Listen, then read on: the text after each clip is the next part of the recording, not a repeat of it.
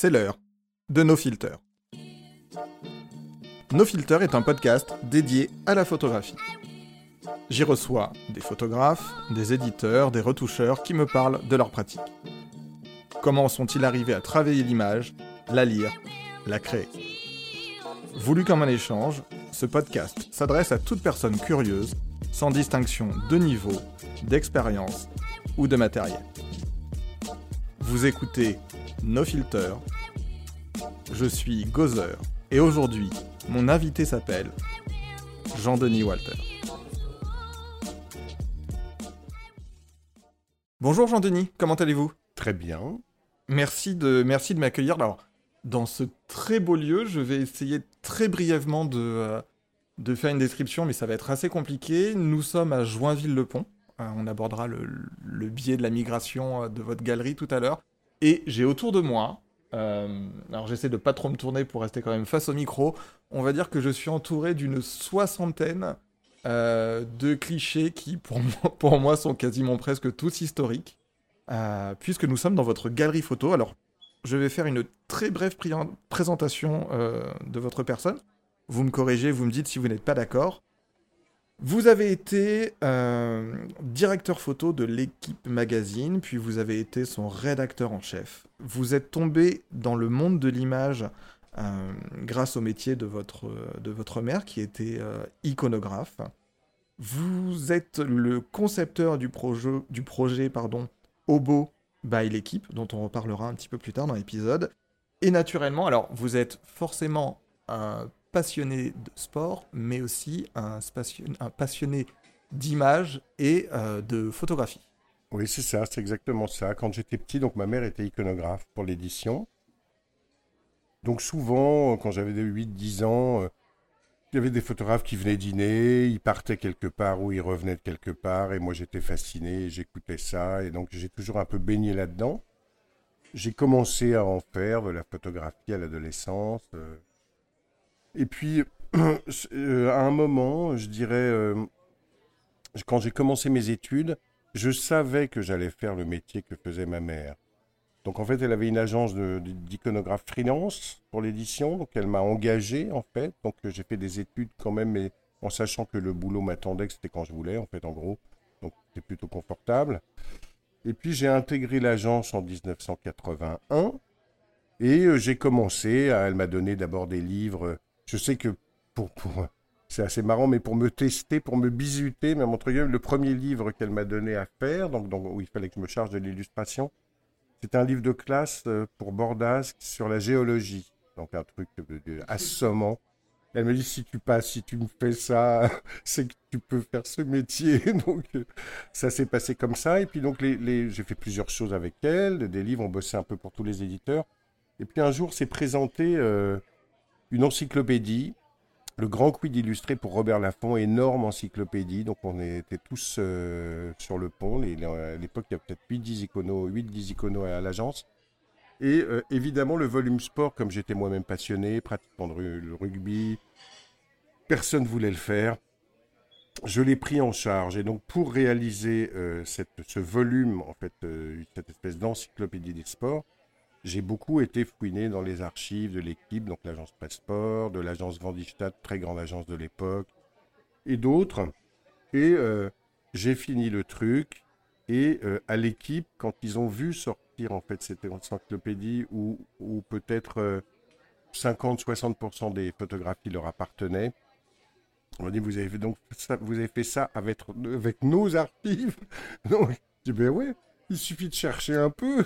Et donc, ils m'ont engagé quasiment sur le champ.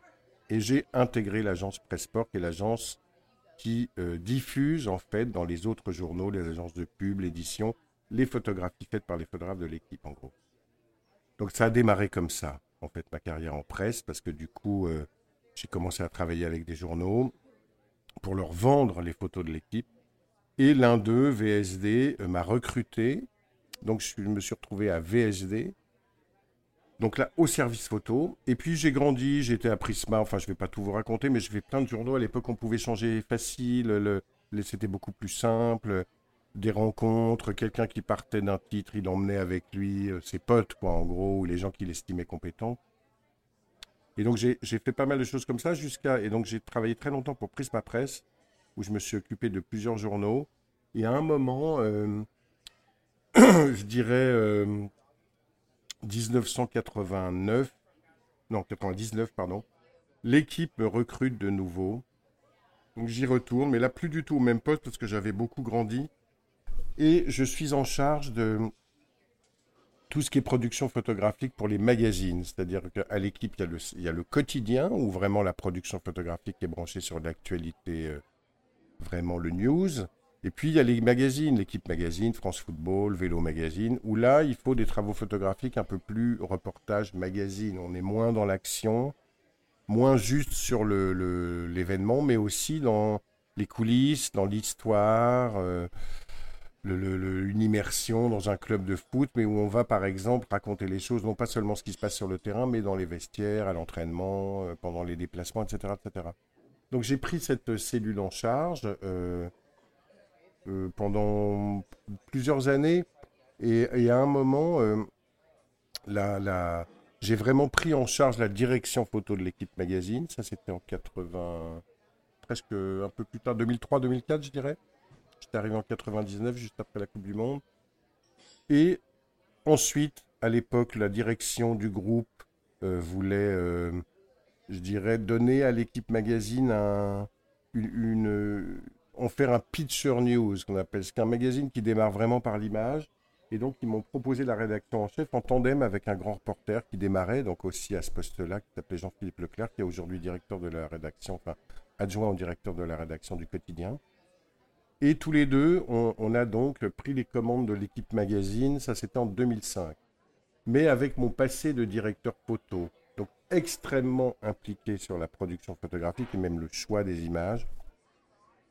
Et donc, euh, on a développé un magazine euh, qui, où non seulement le problème en fait dans les, dans les hum, journaux et magazines de, ce genre, c'est que tant que les commandes sont occupées par un, journaliste, en fait, il peut y avoir une tendance, pas chez tous, mais chez certains euh, décideurs, je dirais, que la photographie, elle vienne au soutien du texte, le texte étant le centre du truc. Là, l'idée, c'était un peu de renverser aussi la tendance, c'est que on pouvait réfléchir un sujet de manière photographique et le texte venant au, plutôt au soutien. Euh, donc c'était une manière assez différente de voir les choses. Et on a fonctionné comme ça en tandem de manière très harmonieuse pendant plusieurs années, puisqu'on est, on est resté. Euh, Quinzaine d'années? Oui, enfin en tout. Ça, c'est la totalité de mon aventure à l'équipe, mais je dirais à la rédaction en chef de l'équipe, je suis resté presque six ans. Le, le, le, truc, c'est qu'en fait, quand vous êtes nommé à la rédaction en chef de l'équipe magazine, c'est pour un mandat. C'est comme sélectionneur de l'équipe de France. Quand on a été nommé en 2005, on nous avait dit ce sera jusqu'à la Coupe du Monde 2010. Donc on sait déjà quand ça va s'arrêter. Et c'est un système qui n'est pas si mal parce qu'en fait, ça rafraîchit la direction, la manière de voir les choses. On sait déjà au départ, c'est comme un CDD, quoi, en gros. À la fin de, de mon aventure à l'équipe MAG, donc ça s'est arrêté en 2010, quelques mois après la Coupe du Monde. Euh, donc j'ai, ils m'ont donné d'autres postes, mais j'ai, à un moment j'étais un petit peu euh, sans trop savoir ce que j'allais faire, et c'est là que euh, qu'est sorti alors un, comment on peut appeler ça, un MOOC, un magazine livre qui s'appelle Six mois, que vous connaissez sans doute. Euh, et, tout d'un coup, je me suis dit, mais ça, ça c'est vraiment une très très bonne idée. Et euh, si on pouvait l'adapter au sport, ça pourrait faire un truc formidable. Donc j'ai rencontré les gens des arènes, les, les, éditeurs, le rédacteur en chef, la, directrice photo, et je leur ai dit, je leur ai dit, je pense que euh, je vais me lancer, je, je voulais en parler avec vous, comment partager votre expérience et, créer un truc comme ça. Et donc, euh, Obo est né. Il y a eu un seul numéro. À l'époque, je dirais, euh, c'était pas non plus prioritaire pour le groupe. Ça restait une petite niche. C'est l'époque où il se battait pour avoir le canal TNT euh, pour euh, la chaîne, l'équipe. Donc il y avait d'autres enjeux. Obo, c'était un peu comme une mouche posée sur une vache qu'elle va chasser d'un revers. Et en fait, ils n'ont pas voulu poursuivre l'expérience et on s'est dit qu'est-ce qu'on fait? Voilà, Puis finalement, je suis parti. J'ai donc quitté l'équipe en 2012. Et puis là, l'avenir en presse écrite, je voyais plus trop. J'avais fait l'équipe magazine. C'était mon thème. Euh, le, seul magazine qui avait vraiment les moyens de production photographique très ambitieuse, beaucoup plus qu'aujourd'hui, parce que la, presse à l'époque était encore euh, prospère. Ah oui. Et donc, euh, je me suis dit, tiens, euh, j'en avais déjà parlé à l'époque où j'étais à l'équipe d'une galerie où on proposerait les œuvres originales des grandes photographies de l'équipe en leur expliquant ce que c'était. Je fréquentais déjà, en fait, les foires, les galeries, j'avais l'habitude de ça, sans voir beaucoup de choses sur le thème, alors que j'avais sous les yeux, je dirais pas tous les jours, mais de temps en temps des images, mais là il y a vraiment quelque chose. Et donc c'était tout, tout, déjà un peu le, le, ferment du truc était là. Et du coup, ben, je me suis dit, je vais reprendre l'idée à mon compte, puisque à l'équipe, on leur a jamais parlé, en fait. Ils préféraient vendre des petits tirages à 30 balles. Euh, euh, l'œuvre originale, je sais pas. En tout cas, la direction à l'époque, euh, ils n'ont pas bien compris le concept c'était peut-être pas le, la, ou pas l'heure ou peut-être pas la, la dimension du, du, j'allais dire du tirage original de l'œuvre artistique. Oui, il faut bien comprendre le truc parce qu'en fait c'est ça la, la, la, différence entre une galerie et un magasin de posters ou une fausse galerie, je dirais, euh, celle qui, disent en être mais qui vendent en fait des tirages comme ça en, à l'infini. C'est quand dans une galerie, quand vous achetez une œuvre originale, il y a une dimension un peu de, de il y a un peu le kiff du collectionneur de posséder un truc un peu rare. C'est, il y a des gens qui se contentent tout à fait d'une reproduction d'un poster. Ça leur va, ils aiment l'image, si elle est bien tirée, euh, ça leur convient parfaitement. Je, je, trouve ça tout à fait légitime. C'est juste un truc en plus. Il y a des gens qui aiment bien avoir un truc qui sera un peu rare. Et donc, euh, voilà comment c'est né. Et donc, du coup, quand j'ai quitté la, la presse, euh, j'ai même pas cherché à rebondir puisque je ne voyais pas de cible en fait. Cette galerie, je l'ai reprise à mon compte et je l'ai créée. Ça m'a pris quand même euh, une petite année de préparation, je dirais, le temps de familiariser avec euh, la fiscalité, tout le business, même la création d'une entreprise. J'avais été salarié toute ma vie. Et mais j'ai ouvert, je dirais peut-être pas un an, mais j'ai dû quitter l'équipe à l'automne 2012 et ouvrir en mai-juin 2013. Alors, je, vais mettre un petit insert parce que euh, c'est déjà super intéressant et, vous répondez déjà en partie à, certaines de mes questions. Euh, quand on regarde votre site internet, alors j'invite les personnes qui écoutent euh, cet épisode à deux choses.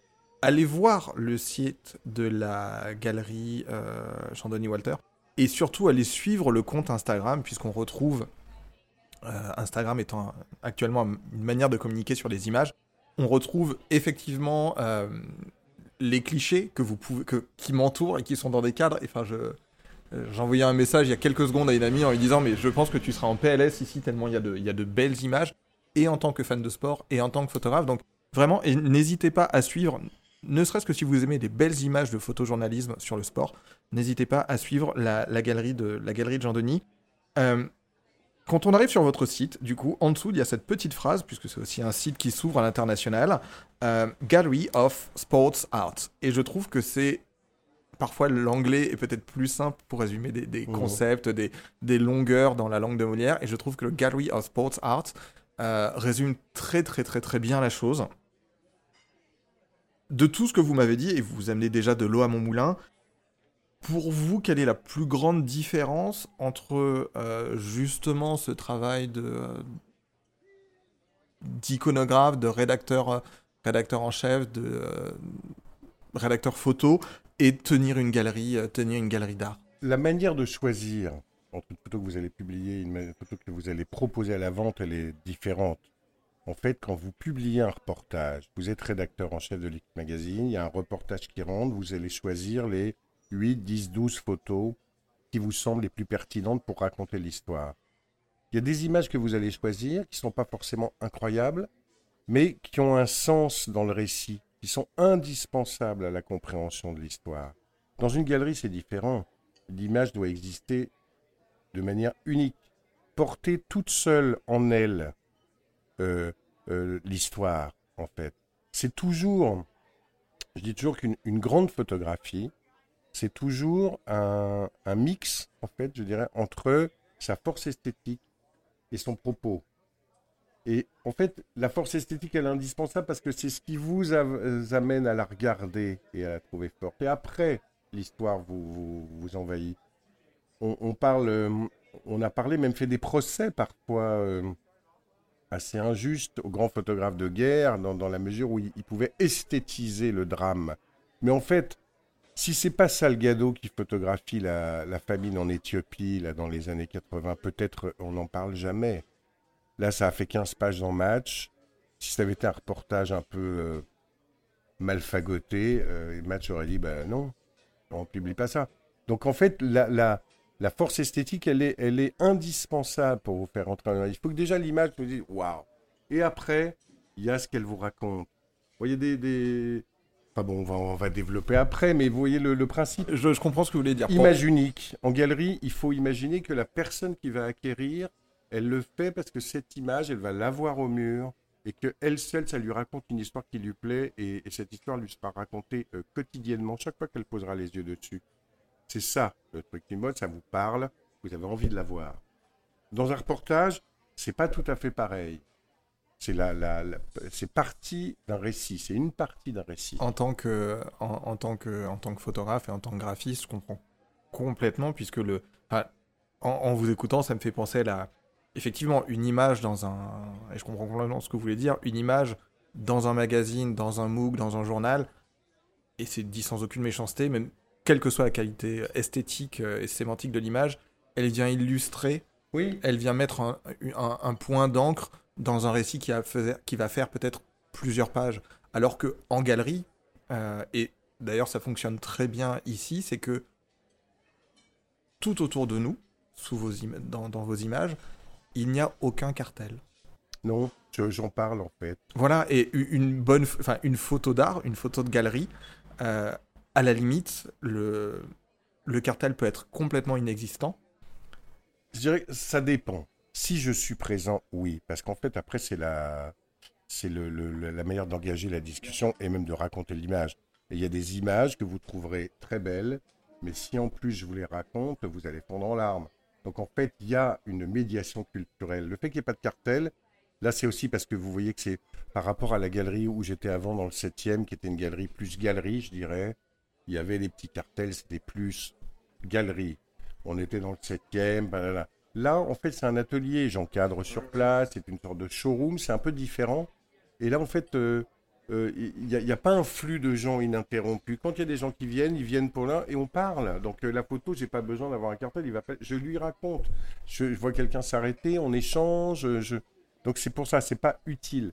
Mais malgré tout, l'histoire de la photographie, déjà sa légende, mais pas seulement ça, son histoire, c'est toujours important dans une œuvre d'avoir aussi la, le background pour bien, pour bien la comprendre.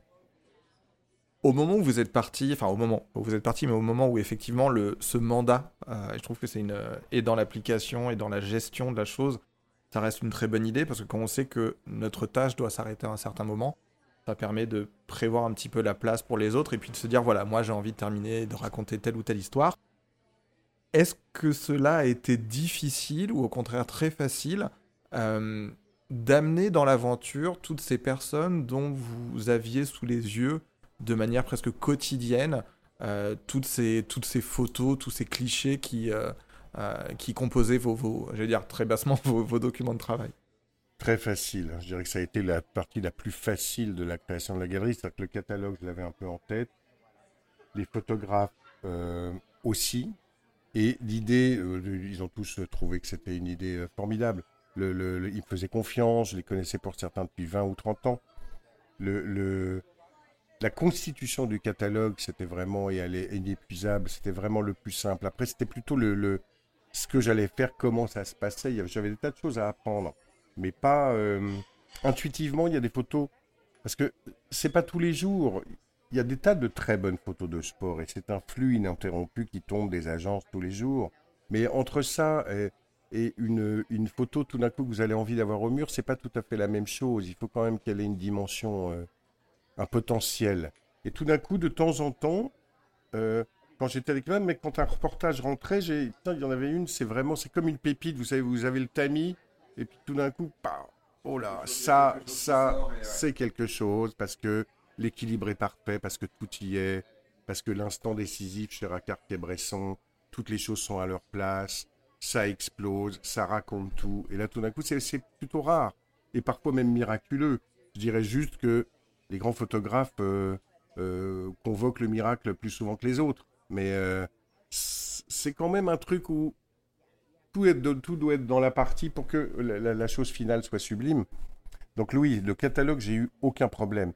D'autant qu'il n'y a pas que des photographes de sport qui sont représentés dans cette galerie. Parce qu'à l'époque de l'équipe magazine, et puis c'est pas seulement grâce à moi, hein, il y a des, photographes qui font ça tout seuls, mais j'ai beaucoup invité des photographes qui n'étaient pas du tout des spécialistes à travailler sur le sport pour un reportage, pour deux, pour dix, et donc à amener leur patte, euh, leur manière de raconter les choses.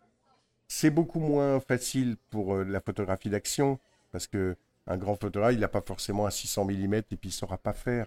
Mais quand vous êtes dans un reportage, je dirais, euh, plus dans, l'intimité d'un club ou les coulisses ou une histoire à raconter ou d'un champion, euh, c'est pas différent de traiter euh, euh, une tournée de l'équipe de France en Asie et ou de traiter la campagne de Barack Obama. C'est un peu pareil en fait. Le thème après c'est la manière de voir les choses, mais on est un peu dans la même démarche. Donc j'ai beaucoup amené des photographes pas du tout spécialistes à travailler et tout cela ils ont aussi enrichi la galerie. On a fait travailler Martine Parr, on a fait des très grandes signatures. Martin Parr, il nous a fait un, Angleterre-France à Twickenham. Pas une photo de jeu, hein, mais dehors, les gens qui boivent les. Enfin, Martin Parr. Alors, je, mets, un, deuxième petit insert pour les personnes qui ne connaîtraient pas Martin Parr. Alors, deux choses. Allez voir le travail de Martin Parr. Euh, vous m'arrêtez si vous n'êtes pas d'accord, Jean-Denis. C'est un photographe euh, anglais talentueux qui sait parfaitement photographier les, travers, les à côté de, euh, de, nos amis, euh, de, nos, amis anglais, de la perfide Albion. Enfin, ça donne de magnifiques, de magnifiques photos. Et justement, comme vous le dites très bien, vous l'invitez à un match de, pour, vous l'invitez dans une compétition sportive.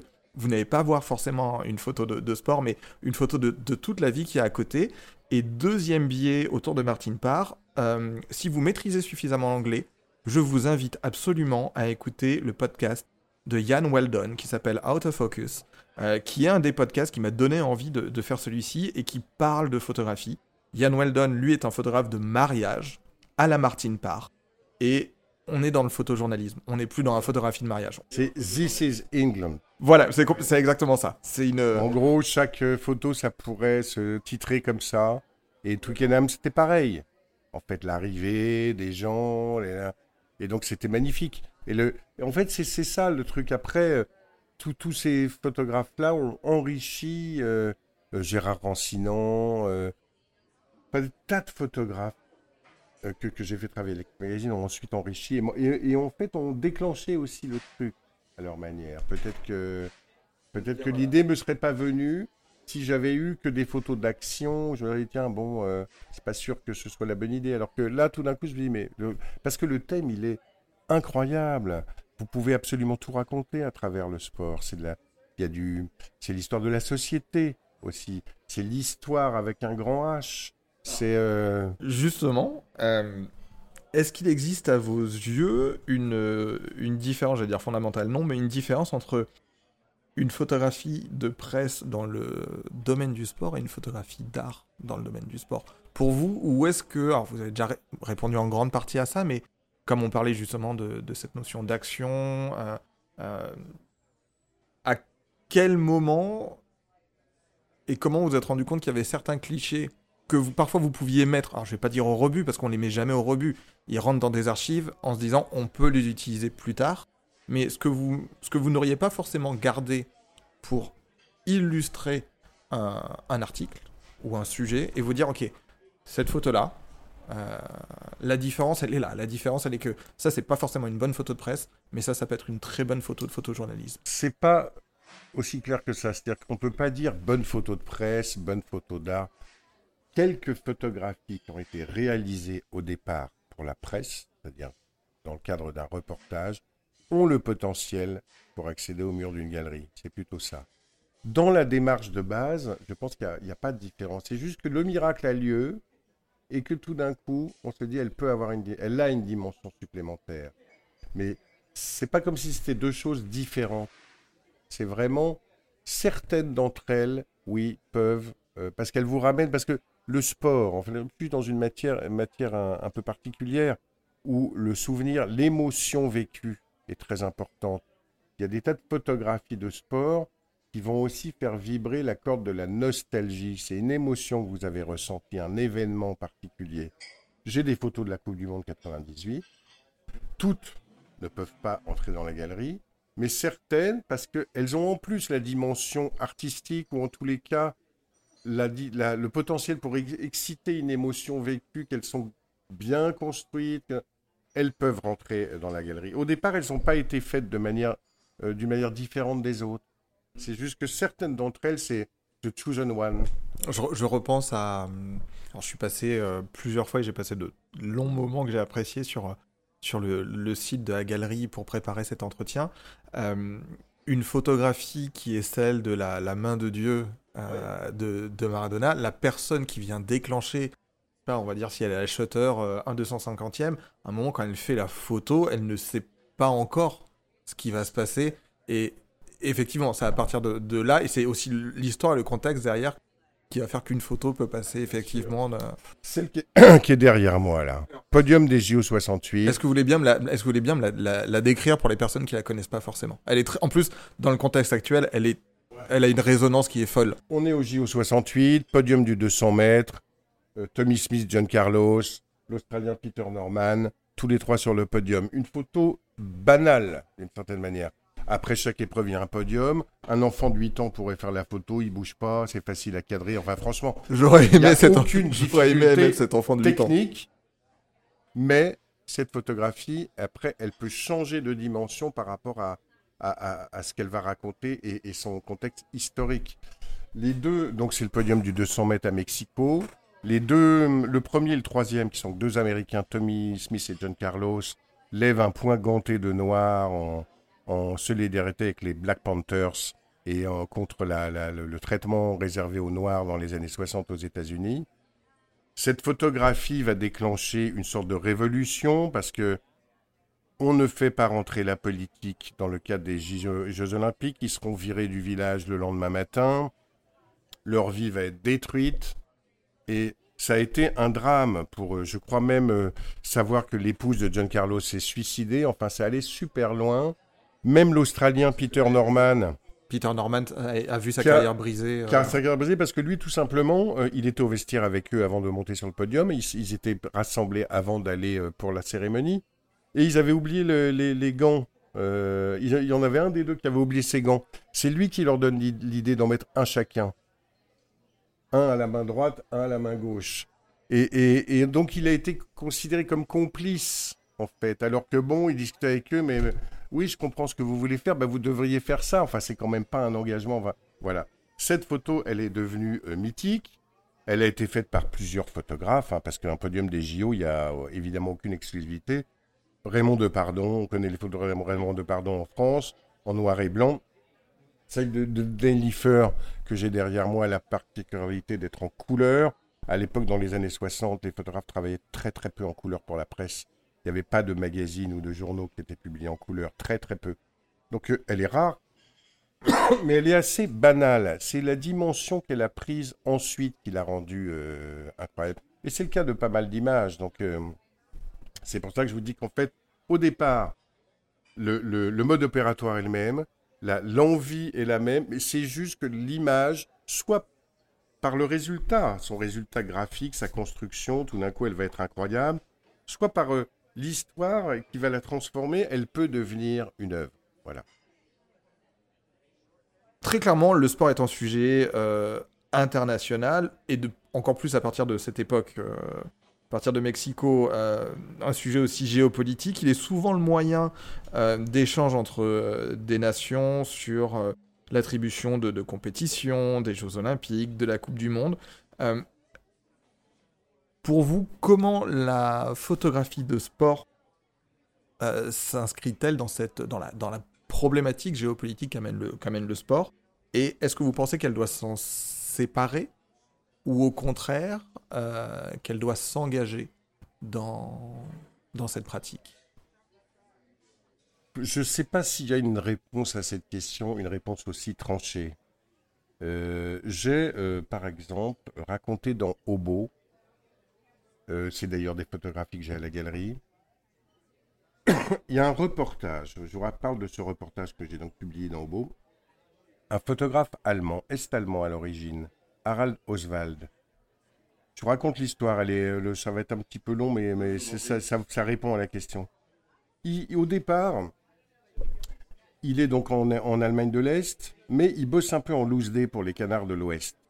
Il passe ses films par des moyens, nana, et donc il travaille un peu pour le Stern, pour le Spiegel, pour les Canards de l'Ouest. Il leur fait des trucs en, en Allemagne de l'Est. Et un jour, il l'appelle et il lui dit Harald, il paraît qu'il y a des problèmes de hooliganisme en RDA, mais euh, le gouvernement dit évidemment que ça n'existe pas, puisque rien n'existait d'autre que le, bon, que la voix officielle. Que la voix officielle, il n'y avait pas d'homosexuels, il n'y avait, pas il y avait rien de tout ça, ça ne pouvait pas exister en Allemagne de l'Est. Bon, toujours est-il que on lui parle de ça, et euh, ils, lui disent, écoute, on sait qu'il y a un match euh, ce week-end entre le Dynamo Berlin le club euh, officiel euh, financé par la Stasi, et le l'Union Berlin, un club un peu plus euh, insolent, je dirais, et qui paraît que chaque fois qu'il se, joue, c'est assez chaud. Il dit, ben, je vais y aller. Donc il fait le reportage pour eux, il prend contact avec les ultras de l'Union, il commence à, à papoter, à devenir là, et il fait le match, et évidemment ça dégénère, c'est un truc, on n'a jamais vu ça, c'est même par rapport à ce qu'on a vu en Europe de l'Ouest, c'était rien. Hein. Et donc, il rend ses films, là là, ça passe, et puis là, ça publié dans Stern, où on voit des scènes d'émeutes, enfin un truc de fou. Et lui, il avait sympathisé avec les, les Ultras de l'Union, qui était un club un peu, un peu comme lui, un peu insolent, un peu... Et donc, en fait, il va continuer à y aller des années. Alors, pas, pas tous les jours, il faisait son taf et tout ça, mais de temps en temps, il y allait des déplacements avec eux, des matchs à domicile, des entraînements. Il les suivait, il les suivait, il les suivait. Et en fait, ce travail, qui a donc duré, euh, je dirais qu'il l'a terminé, il a cessé d'y aller, puisque la dernière photo qu'il a faite sur ce travail, il l'a faite pour Obo en 2012. Ah oui. Ça fait une balade, hein. Et dans son reportage, il y a tout. Il y a la chute du mur, il y a la réunification, il y a le premier match entre le Hertha Berlin, qui est le club de Berlin-Ouest, et l'union, avec les retrouvailles, des fois des familles qui ne s'étaient pas vues. Et après, ensuite, à partir du moment où il y a eu la réunification, les équipes est-allemandes ont, donc été versées dans le championnat euh, allemand. Mais c'était une jeunesse qui, à la fois, tout s'offrait, mais ils n'avaient pas une thune, donc ils étaient quand même euh, dans, l'amertume, dans tout ça. Puis le, les Allemands de l'Ouest pouvaient un peu les voir comme des pecnos. Enfin bon, c'était assez rude comme époque pour eux. Et euh, il y a eu des problèmes de hooliganisme à ce moment-là en Allemagne, et même à l'Union. Même s'ils avaient un truc qui m'avait fait exploser les rires, que m'avait raconté donc, le photographe Harald, à l'Union, donc il y avait des bandes hooligans hein, qui voulaient en découdre avec l'adversaire. Ils disaient, mais nous, pas de coup de pied aux adversaires à terre, à part en basket. J'avais trouvé ça absolument extraordinaire. Toujours... Il y a un certain code de l'honneur. oui, oui. Toujours est-il qu'il a suivi ce club toute cette époque-là la, chute du mur, l'intégration de la jeunesse est-allemande dans l'Allemagne euh, du futur, et qu'en fait son reportage, c'était pas ça au départ, mais c'est devenu. Il raconte l'histoire de l'Allemagne en fait à travers ce reportage. Il, raconte l'histoire de toute l'Allemagne, d'avant et de, pendant et puis après. Donc euh, oui, je dirais que là il y a un engagement, mais même si au départ euh, c'était pas du tout l'ambition du truc, c'est vous savez un photographe, il va démarrer une histoire, puis tout d'un coup, il va, il, va s'y attacher, et puis il va la poursuivre, et puis elle va l'obséder, donc il va y retourner, retourner, retourner. Puis le travail euh, global fera, oui, quelque chose qui euh, est plus important que simplement euh, deux mecs qui se disputent un ballon. Ça vous raconte toute l'histoire. Le, le... C'est un peu ça, pour répondre à la question. C'est que je crois pas voilà, la réponse n'est pas oui, non. La réponse est que ça arrive. Oui, ça arrive et, qu'évidemment, il faut le faire euh, quand, euh, c'est parti parce que tout photographe qui s'engage dans un sujet a envie de le finir, de le développer et a la frustration de ne pas être allé au bout des choses s'il n'a pas pu le faire et que le, dans, dans, ce cas précis, c'était le cas. Et, et, au bout du compte, c'est une somme, c'est une œuvre, c'est un travail absolument formidable. Là, il y a un travail de, en plus sur ce sujet de, de, de l'ex-Allemagne de l'Est et, euh, et de la chute du mur. C'est un bon exemple. Non, mais c'est un, c'est un très bon exemple, c'est une très bonne réponse. Euh, les clichés des photographes dont vous proposez le travail, justement, dépassent le cadre euh, purement esthétique de la photographie. Et peut-être même plus d'ailleurs que la, la- la photographie de, de- de presse dite traditionnelle, comme on a, on a pu le dire tout à l'heure. Comment se passe votre processus de sélection de ces clichés? Qu'est-ce qui motive vos choix? Alors, vous me l'avez déjà expliqué, mais est-ce qu'il y a un moment, euh, on va dire que vous avez une série peut-être de, de, de 10 photos sur le même sujet, qu'est-ce qui va faire que euh, vous allez, vous allez euh, peut-être justement re- à ce regard de l'histoire, à ce regard de, de remettre la photographie dans le contexte, de parfois remettre C'est pas aussi concret que ça, c'est que c'est un peu intuitif. C'est-à-dire que en fait, ça va, ça va paraître un peu con, mais il faut que j'aime la photographie. Si je ne l'aime pas, je ne la vendrai pas. Donc en fait, c'est un peu euh, personnel. Tout d'un coup, euh, si on, on- on pose devant nous deux euh, 10 photographies d'une série, vous aurez vos préférées, j'aurai les miennes. Et vous savez pas pourquoi ça répond aussi. Imaginons que ce soit dit très bonne photo. hein. Ça répond à des choses qui sont euh, en vous, qui vous parlent. Donc en fait, euh, c'est aussi quand même ça. Des fois, j'ai des propositions de contribution hein, de, permanentes, de photographes qui me proposent des choses, et ça, j'aimerais bien, j'ai fait ça. Des fois, c'est très bien, mais, euh, mais non.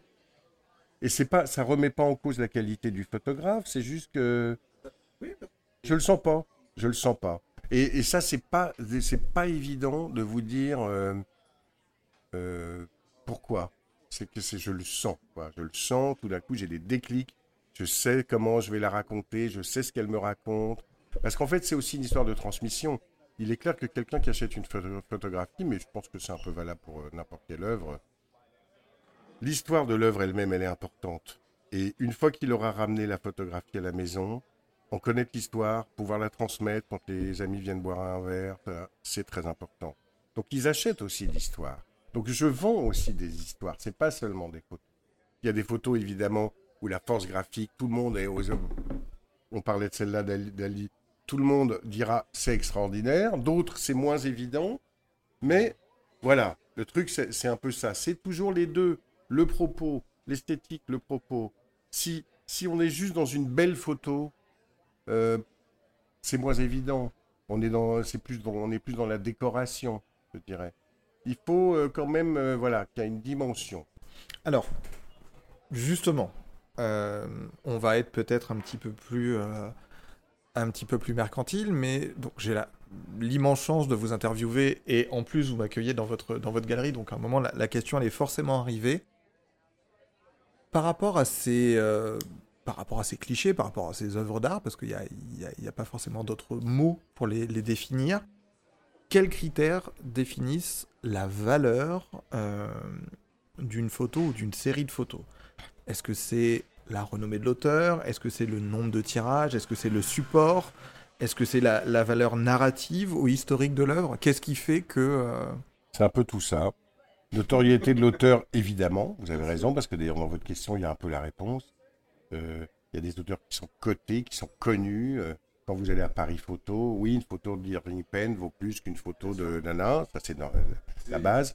L'édition, évidemment, plus l'édition est courte, plus la photo a de la valeur, puisque on- pour, pour rappeler pour ceux qui n'auront pas l'habitude, en gros, une photographie en édition limitée, pour la loi française, que si on veut, pour qu'elle soit considérée, qu'elle ait le statut fiscal d'œuvre d'art originale, il ne faut pas dépasser les 30 exemplaires, tout format confondu. Quand on dépasse ce, nombre, ça reste un tirage original signé par l'auteur d'un mais on n'est plus fiscalement dans l'œuvre d'art, donc ça change de TVA, c'est plus du tout la même chose. Donc en fait, les prix, ça dépend aussi de ça. Euh, de la notoriété, de la qualité de l'œuvre, c'est-à-dire que évidemment il y a des photos euh, euh, historiques ou même dont les qualités esthétiques sont euh, reconnues tous, euh, co- comme le, travail d'un peintre, ou où là forcément le prix est plus élevé, et puis d'autres où il faut qu'ils se construisent aussi une sorte de réputation. Hein, le, le- On fait souvent, je le fais pas, assez- pas assez souvent, mais je fais de temps en temps pour tester de mettre des photos en salle de vente sur des ventes par rapport à des auteurs de voir. Hein, Parce qu'en fait, on dit que la cote d'un auteur, c'est le coup de marteau. C'est pas le prix en galerie. C'est aux enchères. Ça va commencer à créer un truc. Parce qu'après, tac, tac, tac, voilà. Mais sans aller jusque-là, je dirais que la discussion, il y a, il aussi mon expérience par rapport aux photos. Est-ce que quand un nouveau photographe qui fait sa première arrivée en galerie veut me proposer des choses, je vais lui conseiller, je vais dire ça, là on est beaucoup trop cher, là il faut faire ci, là il faut faire ça. Mais c'est aussi un peu euh, du pragmatisme en fait. C'est Mais, c'est aussi le rôle, je pense que c'est aussi le, le rôle d'un galeriste. hein. d'être conseil. Et puis d'autres, la, la notoriété est établie, ou une série très rare, ou le, le celle que, que vous avez bien, vous aimez bien aussi celle qui est derrière moi là. Alors, euh, alors, oui. Alors, j'ai en face de moi euh, une photo de euh, Mohamed Ali, euh, jeune, donc cassute clé jeune, en train de les bande déjà sur les mains. Donc, pour les amis boxeurs, ça veut dire beaucoup de choses. Et en train d'attacher le scratch de son. Attaché ou détaché d'ailleurs, on ne sait pas. Du, de son casque Everlast avec une personne au deuxième plan, une personne au second plan qui est complètement fou. Elle, est, elle est magnifique. Sur ma droite. Mais je vais, je vais partir de cette photo parce que c'est un bon exemple.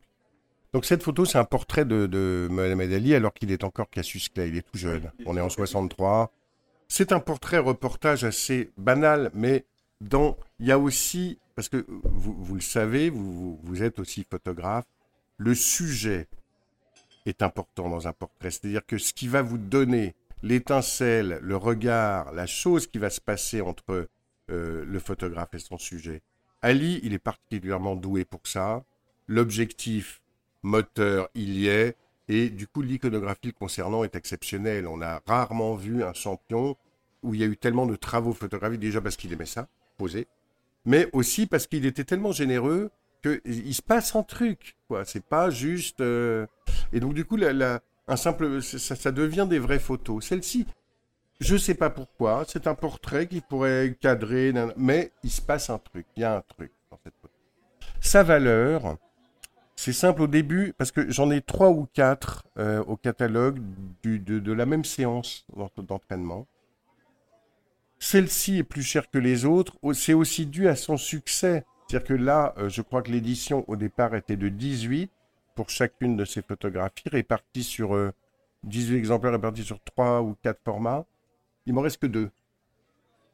Donc en fait, le prix mécaniquement monte parce que elle se raréfie. Je vends celle-là, je vends l'autre, il n'y en a plus, terminé. On passe au second marché. Donc là, ça devient un truc un peu où si quelqu'un est intéressé, il faut que j'appelle tous mes acquéreurs, qu'on demande s'il y en a un qui veut s'en séparer, ça devient un truc de gré à gré, etc. etc. Donc en fait, la valeur, euh, parfois une photo, euh, en, en- en étant vendue, vendue, vendue, crée sa valeur parce qu'elle, elle, elle- elle- son succès, le- ça participe ça participe. Ça participe à la réputation. à la réputation, à la légende, à la légende de l'œuvre même. Euh, et quand je dis l'œuvre même, c'est presque très bête ce que je vais dire, mais là on est sur une caisse américaine. Euh, quand je parle de l'œuvre, c'est presque juste cette unité-là. On parle même pas du sujet, on parle même pas de Mohamed Ali, on parle même pas du photographe. C'est voilà, c'est ce numéro-là, cette photo-là a été vendue tant de fois et a acquis telle, telle valeur ou telle valeur au marteau. À la fin de l'année, euh, ça a été repoussé à cause de, ce qu'on connaît. À la fin de l'année, il y a une, exposition au Musée national du sport à Nice où je vais intervenir sur un panneau. J'aurai quatre ou cinq pièces présentées. Euh, dans le cadre de Sport et Médias, c'est donc euh, l'i- l'idée c'était que ce soit des photographies dont l'histoire de la réalisation est un acte journalistique intéressant. D'accord? Celle-ci sera là. Ça va leur donner aussi. euh, bon, mais celle-ci, elle est déjà légendaire et mythique. Ah, est-ce que, connue. pour les personnes qui malheureusement n'ont pas le plaisir d'être à ma place Alors, ou à la vôtre, C'est une photo de très connu qui s'appelle Ali, Ali Williams Overhead. C'est Neil Leifer, un grand photographe américain qui l'a fait en 66. C'est un ring vu de haut, c'est-à-dire qu'il a, il a euh, fixé son appareil sur les rampes d'éclairage. Mais l'histoire même de la réalisation de la photo, parce qu'on est en 66, hein, il n'y a pas le Bluetooth, il n'y a pas tout ça. il n'y a pas de déclenchement à télécommande à distance. C'est en plus un relais flex, c'est des, des, des, des, des boîtiers de 12, où on met des pellicules de 12 vues, donc euh, déclenché à distance, mais sans avoir, faut pas trop s'énerver, parce que c'est pas pendant le combat qu'il va monter rechargé, hein, on est d'accord. Et donc, il a fait une photo absolument dingue de Ali victorieux. Donc, euh, il a les bras levés, son adversaire a les bras au sol. Mais il y a une forme de géométrie des corps incroyable. C'est-à-dire qu'ils ont exactement la même position. Entre Ali debout et, Williams euh, couché. Williams est couché un peu comme euh, un boxeur tomberait dans un dessin animé. Il est, la lumière est éteinte. Il a les bras en croix, quoi, en fait, exactement. L'arbitre est penché sur lui. Et elle est extrêmement graphique parce qu'on voit les trois, les, trois fauteuils de premiers fauteuils de ring qui, qui, forment comme un cadre autour de ce ring qui est blanc immaculé. Donc on est aussi à une époque où il n'y a pas de pub sur les rings. Donc la pureté de l'image, elle est renforcée. Et il y a des tas de petits détails. À l'époque, le tenant portait un short blanc, le challenger un short noir. C'était pas bariolé. C'est d'une pureté absolue. On pourrait imaginer que c'est une œuvre d'art contemporain entièrement composée, alors que c'est un instantané. Et quand on parle des images qui tout d'un coup ont le potentiel pour devenir des œuvres, celle-ci est peut-être l'exemple le plus frappant parce qu'elle est euh, juste incroyable. Donc euh, pour en revenir à ça, cette photographie dont l'histoire, parce que poser les boîtiers, enfin tout ce qu'il a mis en œuvre pour la réaliser, espérer réaliser, mais lui-même dit, mais c'est un miracle, je ne pouvais pas imaginer que je ferais ça. On aurait voulu, on aurait voulu l'organiser et la poser, qu'elle aurait été. Euh, voilà. Il dit, et d'ailleurs c'est très vrai. Si Ali fait un pas de plus, il est sous le micro, la photo elle a plus de sens. Donc en fait, il s'est mis dans, les, dans la, la, situation de, de provoquer le miracle, mais après est-ce que le miracle va arriver? Enfin... C'est eux qui lui. C'est la position, c'est tout ça. Il, n'a aucun contrôle là-dessus. Donc, euh, c'est pour ça que l'histoire le, le, est, est, exceptionnelle de cette photographie. Après, je dirais que l'exposition, elle va partir au musée. Il y en a euh, trois ou quatre autres de la, galerie qui vont partir au musée. Leur, leur euh, exposition dans des musées, des institutions participe à leur notoriété et donc après à leur valeur, forcément. Bien sûr. Non, mais cette, cette photo, enfin vraiment pour revenir dessus juste un instant. Ah bah je pourrais vous faire l'après-midi. Hein, oui, non, mais alors là, ce moment on va faire un deuxième épisode, ne serait-ce que cette photo, parce que le. C'est pour moi la plus grande photographie de sport de l'histoire. Ah bah vous, vous... alors ça, ça, répond pas forcément à une question qui vient après vous concernant, mais euh, pour si je devais choisir, on dit toujours ça, euh, quel livre vous partiriez sur une île déserte, quel CD. Pour, pour vous, pour vous, c'est là. Pour vous, c'est votre plus beau souvenir. Choisir, si je dois choisir. C'est votre plus belle photo? Je pense que c'est euh, la plus grande photographie de sport de l'histoire. Mais il y a aussi un pied de nez qui est euh, magnifique, qui est effectivement le, le, choix de se dire voilà, on va poser un relais au-dessus peu de pellicule, on va pas effectivement, comme vous le dites très bien, remonter, recharger euh, très rapidement et, et comme, non, il y a la patience et aussi l'école de la patience parce qu'il faut pas qu'il s'énerve, faut pas qu'il déclenche trop et tout autour du ring, on voit les tout autour du ring dans la partie basse de la photo avec Ali qui est en train de, de, montrer ses biceps et ses poings levés en, en, en disant je suis le vainqueur. On voit tous les photographes qui sont dans le coin inférieur, euh, inférieur gauche qui sont en train de pointer vers lui et même ceux presque qui à limite sont, sont à l'opposé hein, euh, du, ring essayent de, de, cadrer vers lui, alors qu'au final, la meilleure photo qu'il existe de ce moment-là.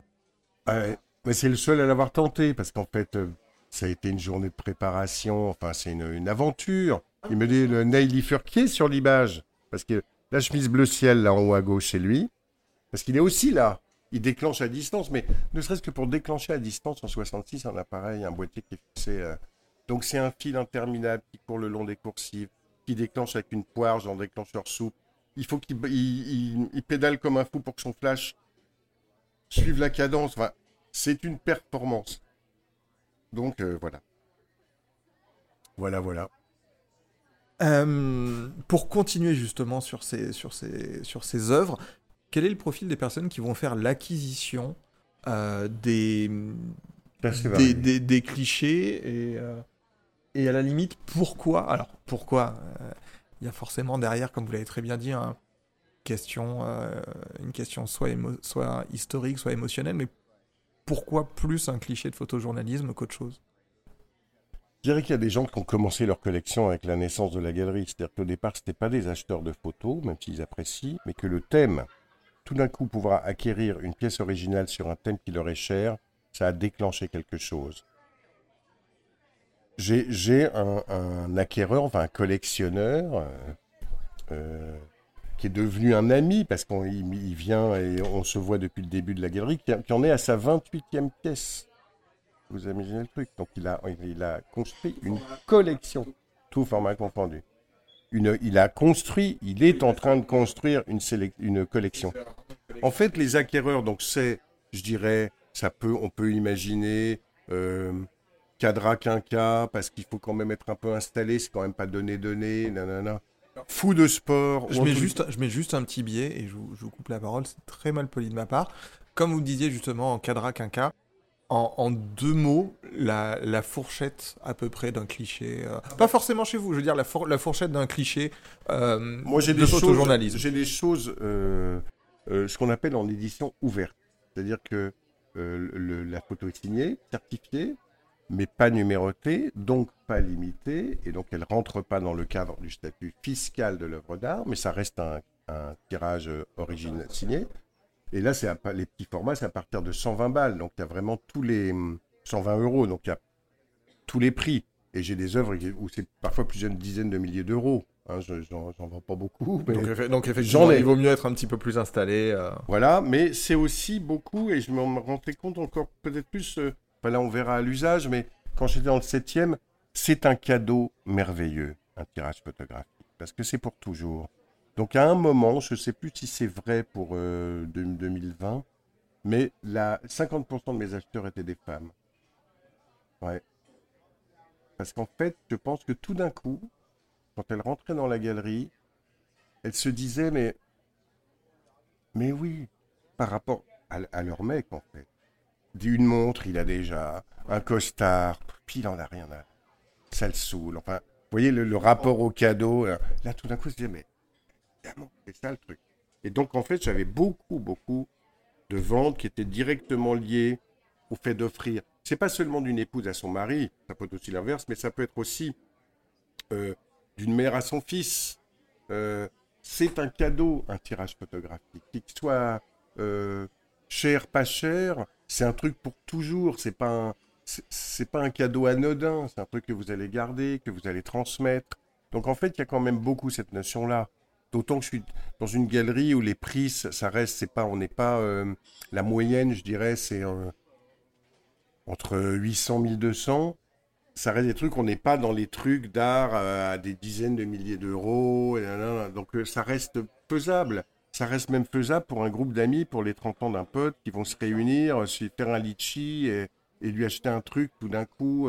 donc voilà. Donc il y a, quand même cette notion-là. Et puis le il y a un côté, euh, je vous parlais de l'accord de la nostalgie, mais il y a un côté, c'est qu'à la fois, il y a, l'amour de la photographie, forcément, quand on achète une photo, c'est qu'on l'aime, mais aussi le sport intervient. C'est une clientèle un peu particulière. C'est comme si j'avais ouvert aussi un, le spectre.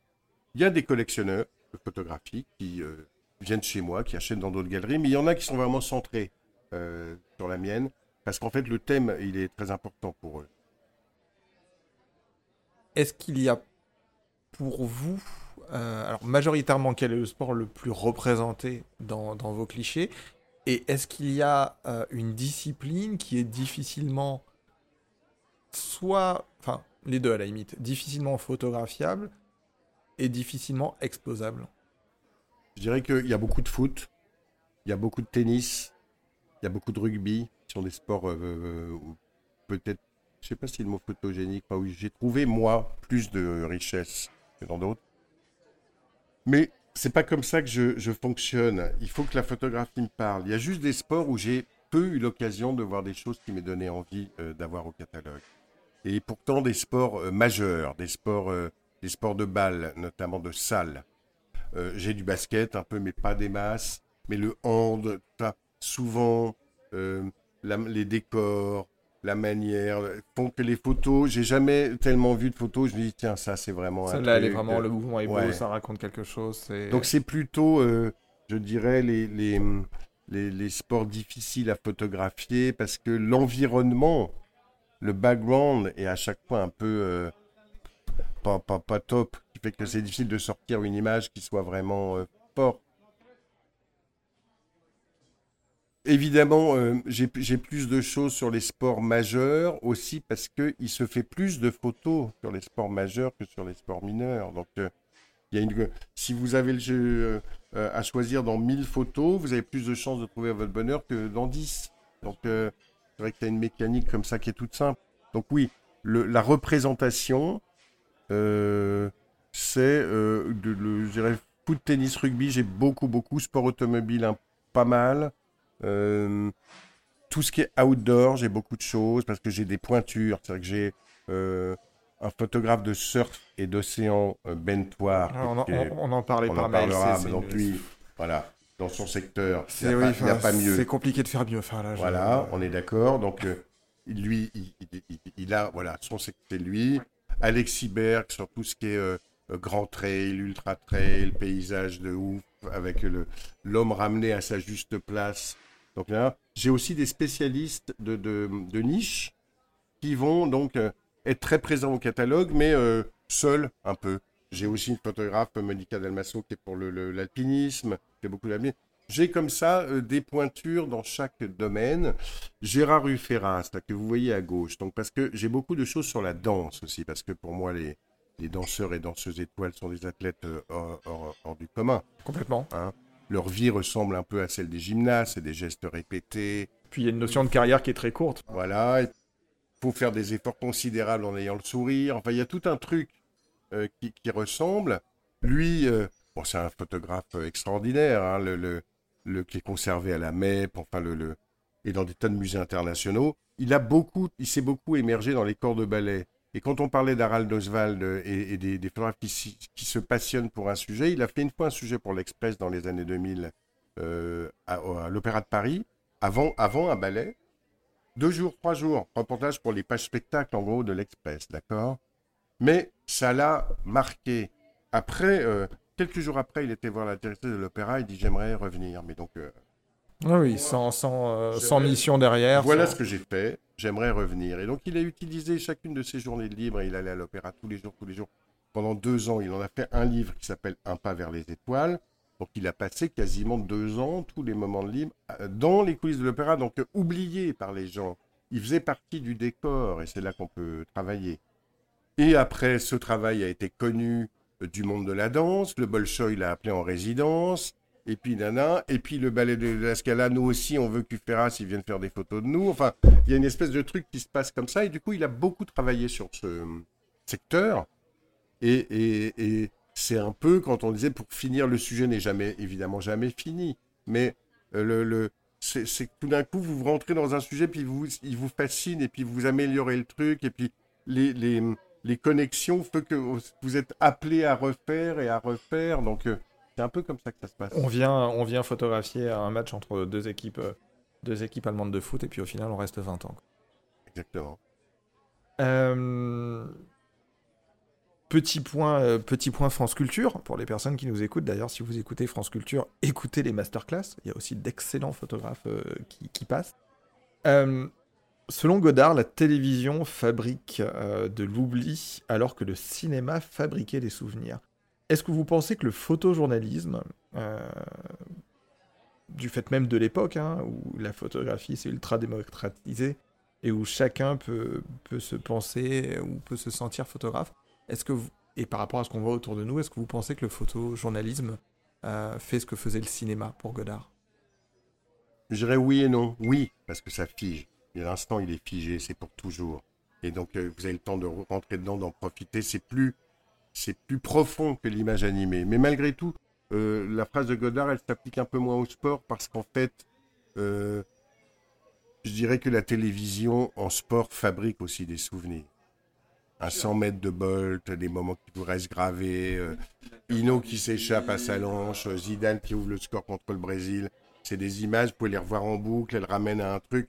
Donc euh, c'est en- entre, j'imagine, qui comparait téléfilm et film de cinéma. je, je pas dire de bêtises, il comparait aussi surtout le, process, mais qui est aussi applicable à la photographie, en disant que euh, on se souvient d'un film parce que ah bah c'était un mercredi, il pleuvait, j'ai fait la queue 20 minutes, j'ai acheté du popcorn, je suis resté, et puis il y avait une dame qui sentait deux rangs avant devant moi le, le patchouli et c'est un parfum que j'aime bien, alors que euh, j'ai mangé un plat picard, des endives au micro-ondes et puis j'ai regardé le film.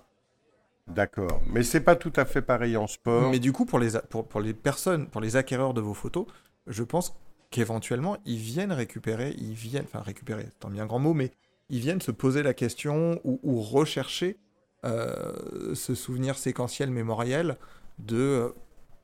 Il y, a une force, c'est plus que, que ça, parce que je pense qu'un souvenir télévisuel, la victoire de Noah, etc., vous vous souvenez où l'avez vu, vous vous souvenez avec qui vous étiez, vous vous souvenez si la bière était fraîche ou chaude, c'est pareil.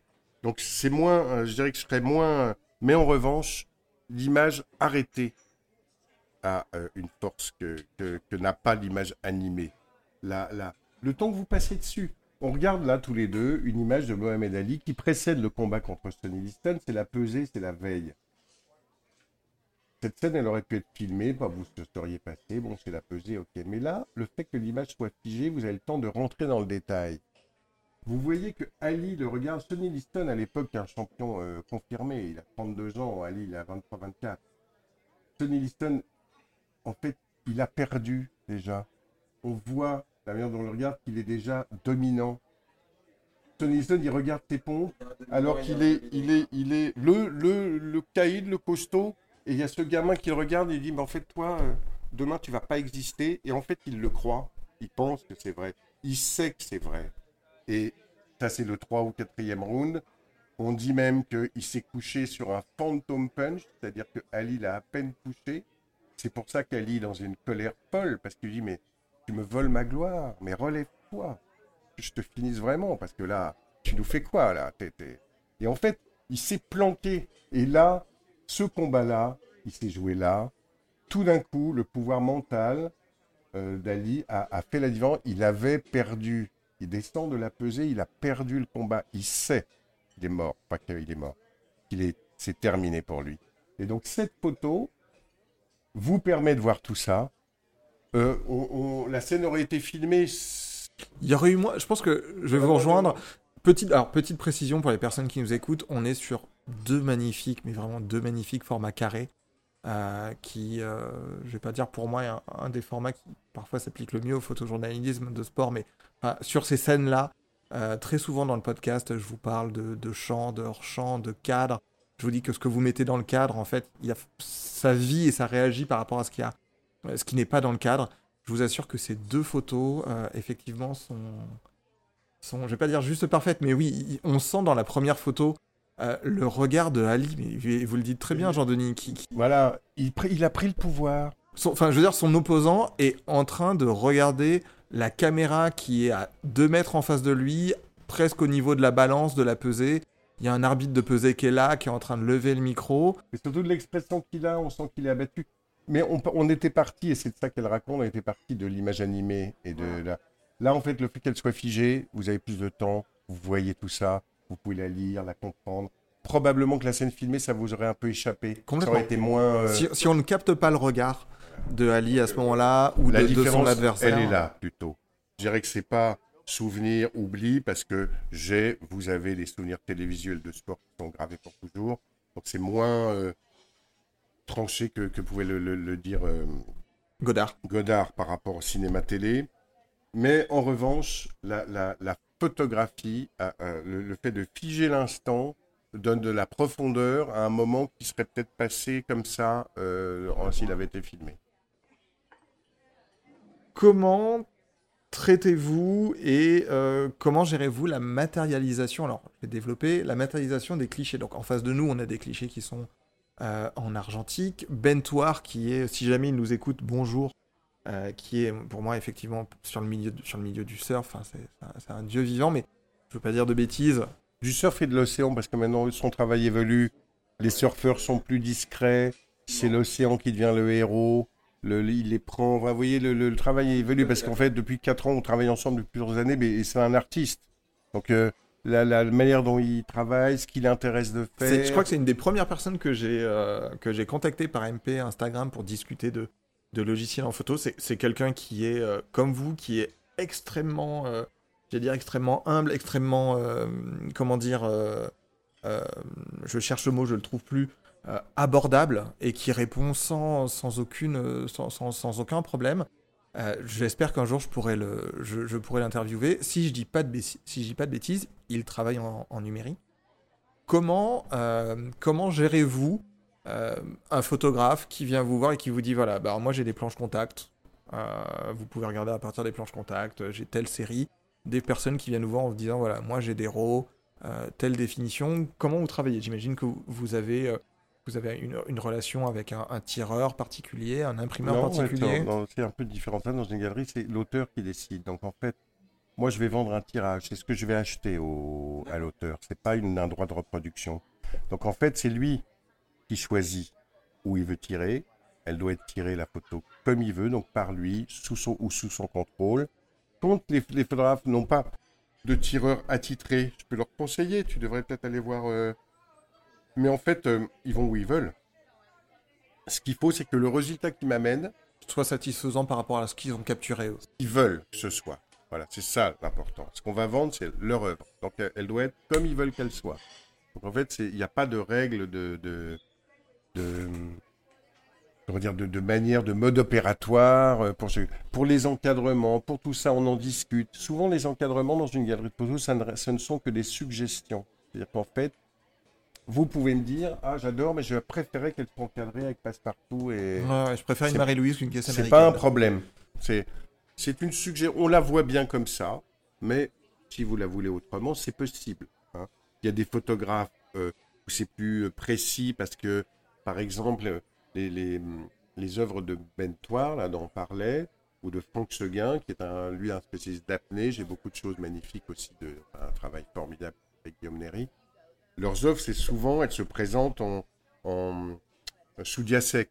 C'est donc un encadrement particulier où le tirage est pris en sandwich entre de l'aludibon derrière et du plexiglas devant.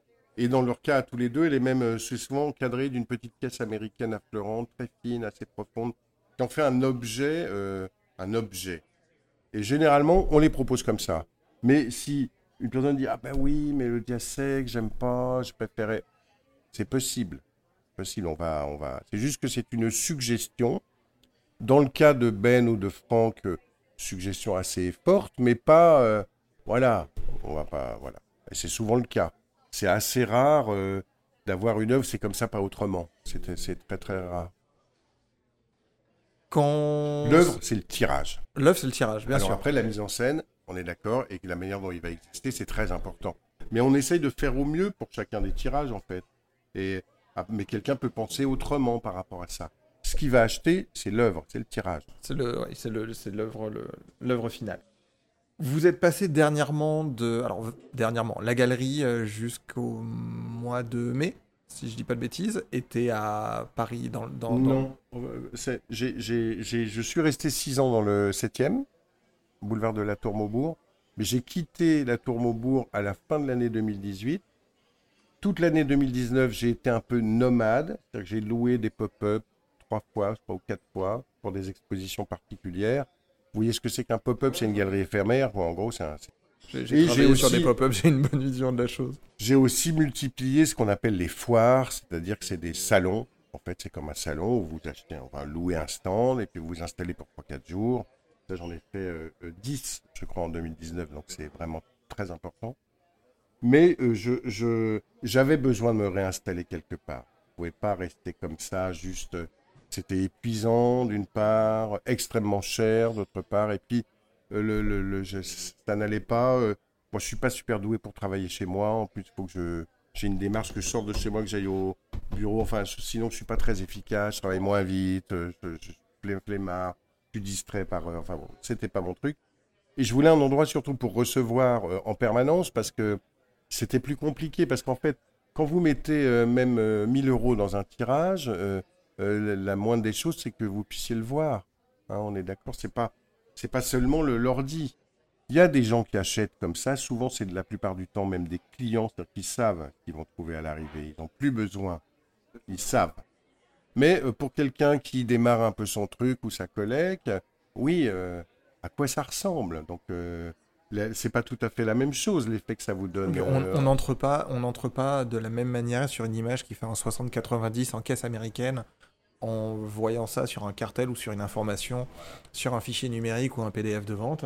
Donc j'avais besoin d'un euh, lieu quand on est face à, pour pouvoir accueillir. Et à un moment, je me suis posé la question. Euh, Paris, c'était plus évident, c'est très cher, c'est parfois on, on était beaucoup handicapé parce que c'est une question d'un commerce, hein, comme un restaurant par tous les événements qu'il y a eu à Paris cet an dernier, mais même avant, toute l'année 2019, où tout d'un coup, euh, ça devenait vraiment compliqué, les gens sortaient plus beaucoup. Donc en fait, euh, je réfléchissais même à m'installer en appartement, comme euh, ça se fait beaucoup à Bruxelles ou à New York, où les galeries sont pas pignons sur rue. En fait, c'est en appartement, d'autant que ça fonctionne. C'est pas une boulangerie. Hein. Les, les, les, les, gens, ils viennent, c'est un réseau, ils viennent, ils ils, m'appellent, savoir est-ce que je peux passer, padada. Donc, euh, je réfléchissais à ça, puis j'ai eu l'opportunité de, de, ce lieu, donc où je suis à côté de chez moi. Donc, il y a un côté plus confortable. Euh, sur les bords de Marne, dans un endroit euh, vraiment charmant. Le, truc, c'est que il a fallu un peu que je change ma manière de travailler, c'est-à-dire que je ne, j'ouvre tous les week-ends, c'est-à-dire que je me repose plutôt deux jours, un ou deux jours dans la semaine, parce qu'en fait, pour les Parisiens, Autant c'est compliqué de venir un mercredi soir après le boulot, euh, tout d'un coup dire oh là là, faut aller à Joinville, enfin ça peut devenir pénible. Alors que le week-end, on peut coupler ça avec une balade dans le bois de Vincennes, une balade sur les bords de Marne, une petite guinguette, une petite terrasse à droite à gauche. Ça peut devenir comme une destination et même une journée euh, très agréable. Il y a des gens qui viennent en vélo le week-end me voir, enfin voilà. Donc euh, j'ai déménagé, donc 87 quai de la Marne à Joinville-le-Pont. Et j'ai ouvert, en fait, en gros, quelques jours après le déconfinement, donc je dirais euh, 20 mai, en gros.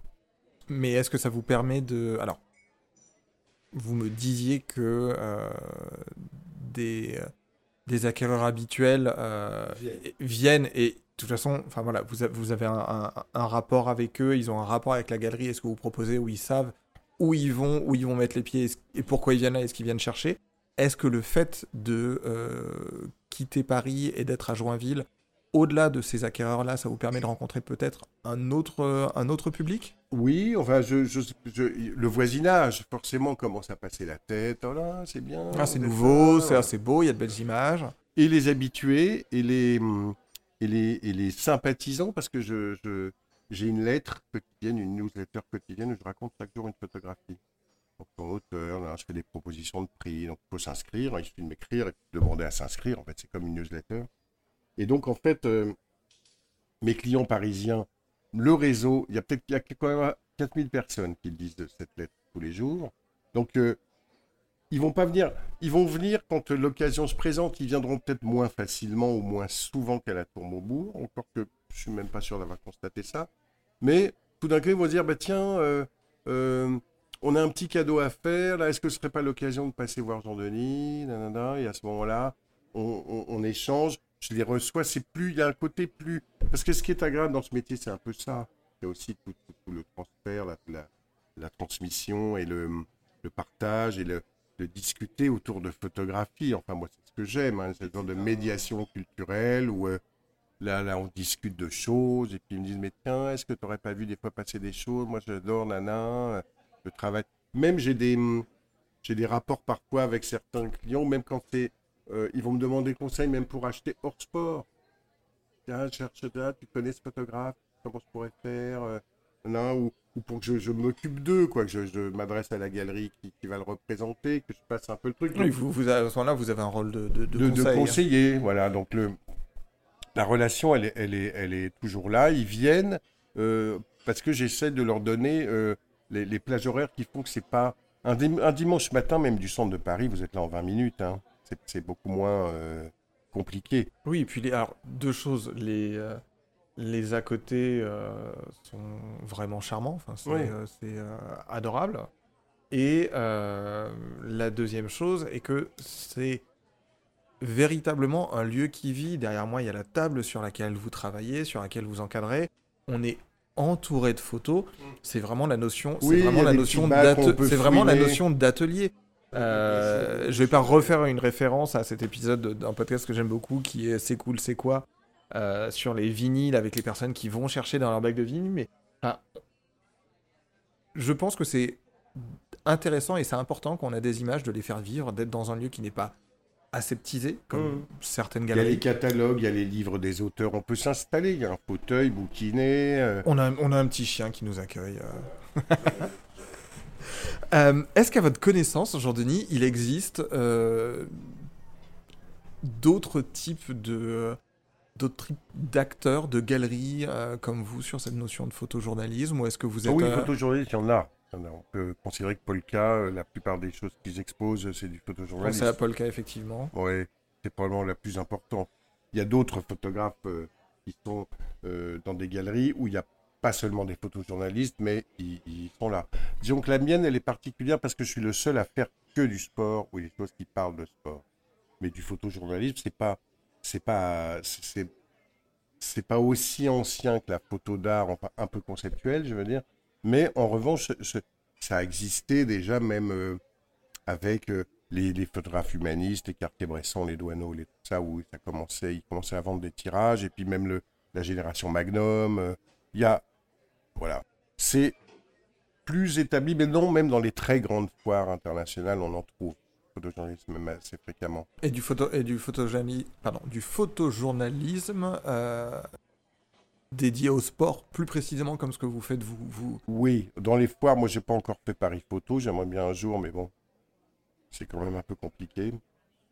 C'est quand même très très très cher. Hein. C'est euh, faut vraiment être une galerie installée depuis pour pouvoir euh, le faire, mais je dirais que oui, pourquoi pas. Et je suis sûr que ça marcherait bien. Parce qu'en fait, euh, tout d'un coup, je j'ai jamais personne m'a dit, même des gens euh, qui baignent dans ce métier depuis toujours, que c'était une idée euh, saugrenue. Ou, tout d'un coup, mais et même ils sont surpris par la qualité du, des choses exposées. C'est que souvent, ils n'imaginaient pas que ça pouvait être aussi riche. Mais en fait, le thème du sport permet de tout raconter et à toutes les écritures photographiques de s'exprimer. C'est-à-dire que j'ai aussi euh, quelques... Le photojournalisme, c'est en gros 95% du catalogue, mais j'ai aussi des hum, deux, trois photographes qui font de la création artistique, j'ai aussi des portraitistes. Tout de, en fait, toutes les écritures, tous les genres peuvent s'exprimer. C'est juste un thème, en fait. Et un thème que moi je trouve très riche et très puissant émotionnellement, mais en fait, c'est un thème photographique, c'est pas, c'est pas du tout réducteur, quoi. Au-delà de la vente des, alors vous m'avez parlé des foires, au-delà de, au-delà de la vente des clichés, quelles sont les actions que vous mettez en place pour faire vivre, pour faire vivre justement le, la galerie? Donc, il y a cette, il y a cette lettre. C'est de, puis je fais de la location d'exposition aussi. Je fais pas mal de ça pour des institutions, pour des je, je, m'interrogeais, même si ça c'était intéressant de le faire pour des particuliers. Je ne pourrais pas acheter une pièce, mais qui voudraient avoir ça une semaine euh, à la maison. Faut voir. Mais je fais aussi ma deuxième casquette, ce qui me prend aussi pas mal de temps, c'est que j'ai aussi un travail de commissaire d'exposition sur le thème, où là je conçois des expositions qui soient qui sont pas spécialement à partir de photographie euh, du catalogue de la galerie. Ça peut être, euh, c'est par rapport à ma connaissance du, toujours sur le sport. Mais là où euh, euh, je peux, ça peut être des trucs très ambitieux, très importants. En 2018, on était deux à la galerie. Il y avait Hélène de Micheli qui était encore là. On a fait un, comme commissaire d'expo une, un événement à Lille qui s'appelle Sport Photo, qui était simplement euh, énorme. Hein. Ça nous a fait des mois de boulot. Là, on n'était pas dans la vente, puisque c'était vraiment du culturel, mais 30 expositions partout dans la ville, dans les lieux historiques, à la gare Saint-Sauveur, au couvent à l'Hospice Comtesse, au, au Tripostal. Il y avait, euh, ça a fait quand même 165 000 visiteurs, un truc de, de, énorme. Parce qu'en fait, c'est une. Et, je me souviens que hum, la, la, la, Madame le maire qui est repassée là récemment, Martine Aubry, quand on avait parlé du projet et qu'elle avait réfléchi au truc, elle, tout d'un coup, elle, elle, avait eu un déclic. Elle m'avait dit, mais avec ça, je vais pouvoir faire rentrer dans les salles d'exposition des gens qui n'auraient pas l'idée d'en. Parce que le thème du sport, ça peut être l'occasion, un truc assez simple. On avait évidemment fait une expo sur le LOSC, avec, qui était dans les années euh, d'après-guerre le Paris Saint-Germain d'aujourd'hui, qui était une équipe vraiment dominante, et, où il y avait des images du, du, du moment, des images des années 50, et donc où un, un grand-père et son petit-fils pouvaient euh, échanger euh, devant l'exposition. Donc ça crée un lien et, surtout être attiré. Puis une fois dans le lieu, ah ouais, mais il y a ça aussi, il y a ça. Tout d'un coup, ça, ça. Voilà. Et donc, le, le, voilà, mon activité principale, ma seconde activité principale, ce serait plutôt ça, le commissariat, sur le thème. Je sais pas si c'est le si c'est à dynamisme de, de, la ville ou oui. si c'est à au niveau de la culture, peuple, au niveau de la culture, qui au niveau de la culture, c'est enfin très impressionnant. Ça bouge, euh, ça bouge dans tous les sens. Effectivement, que ce soit à Saint-Sauveur, que ce soit le Triste Postal. La moyenne d'âge, hein, parce que c'est une ville, il y a les, une ville universitaire, il y a quand même beaucoup, beaucoup, beaucoup de jeunes. Ça vit beaucoup toute la semaine. Hein. Pas du tout la ville de province endormie. L'île, moi, j'ai passé des semaines, hein, parce que je connais vraiment. Même que quand on a préparé ce truc-là, euh, on était vraiment accaparés. Euh, le, le c'est une ville euh, au niveau de l'activité culturelle qui est très impressionnant. C'est en fait un, un, poste essentiel. Et c'est pas seulement des mots, c'est la réalité de la ville de Lille. C'est vraiment impressionnant. Euh, Jean-Denis, à une époque où le où l'image, euh, on va dire euh, photographique, est reproduite, multipliée, et comme je disais tout à l'heure, le, photojournalisme un peu maltraité. Avec votre expérience, vous voyez quel avenir pour le photojournalisme? On voit déjà que le fait que les, éditeurs de presse ne soient plus un moteur de la production photographique ou un moteur vraiment au ralenti parce qu'il n'y a plus de budget, ça appauvrit. Ça appauvrit euh, les productions du moment et donc ça fera notre mémoire de demain. Il y a encore des grands travaux photographiques qui se font, mais euh, souvent financés par des fondations, parce que quelqu'un va gagner un concours qui va avoir le, financement pour pouvoir faire son histoire, etc. Mais à une époque, euh, les magazines euh, avaient été une porte à la fois de proposition et de financement de reportages très ambitieux. C'est plus le cas. Donc là, on est en train de vivre ça. Donc on n'en ressent pas tout, de suite les effets, mais forcément, il y a moins de choses qui vont se faire. Et donc ça veut dire que ce qui est en train de se faire aujourd'hui, euh, la mémoire de demain, elle, est appauvrie je ne sais pas comment. Euh, parce que les éditeurs, c'est n'est pas leur volonté, enfin, c'est parce qu'ils n'ont plus les moyens. Hein, je, je, je, sais qu'à l'équipe magazine, pour ne citer que, à l'époque où j'y étais, encore, euh, j'ai commencé en 2005 à la rédaction en chef. Les grandes années de prospérité, c'est euh, vraiment 98, 2002, 2003. Là, il y avait vraiment le, le, journal était les recettes publicitaires, c'était vraiment la grande prospérité. Mais 2005, c'était encore, ça allait.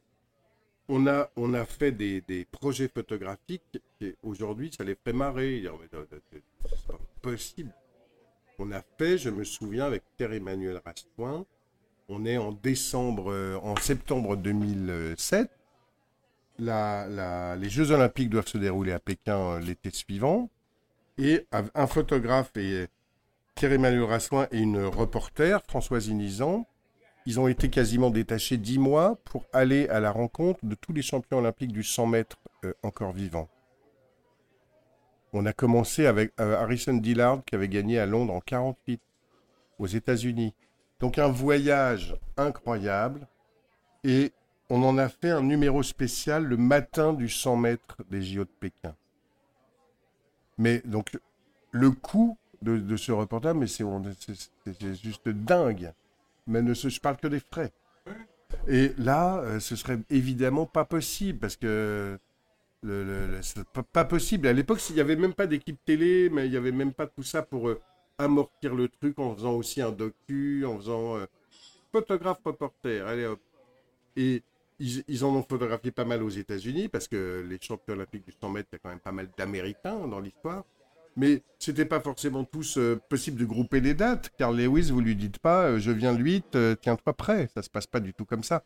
Donc des fois, ils ont été deux, trois fois au même endroit pour euh, s'adapter aux dates données par le maître pour les recevoir, etc. Donc énorme travail. Et ben ça, qui est un, projet dingue, je vois pas comment ça pourrait se faire aujourd'hui, à part s'il est financé par autre chose que la presse pour... Euh, bah, vous voyez, c'est juste ça. Mais est-ce qu'il n'y a pas aussi euh, une question, alors j'allais dire une question technique, je m'explique. J'aimerais beaucoup un moment faire un épisode sur la photographie de plateau. Alors les personnes qui euh, nous écoutent et ne savent pas ce qu'est la photographie, de plateau, pardon, c'est très simple. Le photographe de plateau, c'est celui qui, lors d'un tournage, euh, d'un film, va être là et va capturer euh, et des scènes du film, et la vie, et les backstage. Et malheureusement, avec l'arrivée des, caméras numériques et la possibilité de, de retenir juste une image en particulier, euh, c'est très souvent le premier budget qui saute euh, quand on, s'intéresse à la photographie euh, dans le monde du cinéma. Maintenant, enfin, de moins en moins, vous avez un nom qui est attribué à une, captation sur, un book press ou quelque chose comme ça, parce que c'est une image tirée d'un d'un capteur. C'est pas problématique qu'elle soit tirée d'une caméra, mais c'est qu'on n'a pas le même œil, on ne regarde pas partout de la même manière, on ne travaille pas de la même manière. Et là aussi, c'est quelque chose qui malheureusement, le premier budget, si ça se trouve, qui, euh, qui, saute, euh, qui saute dans la ligne. Par rapport à ce que vous venez de me dire, est-ce que vous pensez justement que... Alors, votre galerie, la réponse est oui, c'est une évidence. Mais de manière générale, est-ce que vous pensez que les galeristes et les galeries photos peuvent être un, point de sauvegarde et un point. Alors, et un point de sauvegarde pour le photojournalisme, alors naturellement pas que dédié au sport, hein, heureusement vous êtes là pour ça, euh, mais aussi pour, euh, pour, euh, pour le public, parce que comme vous l'avez très bien dit, malheureusement ça fond comme peau de chagrin dans, dans la presse. J'aimerais me tromper, mais je ne pense pas que cette tendance-là va s'arrêter. Et, vous l'avez très bien dit tout à l'heure, c'est la mémoire. Euh, là, on est en train de, on est en train de, sauvegarder ce qu'on regardera dans, dans 25, dans 30 ans, en disant euh, les années 2020, euh, d'un point de vue photojournalistique, d'un point de vue photojournalistique, pardon, c'était ça. Est-ce que vous pensez que la galerie peut avoir ce, ce rôle-là?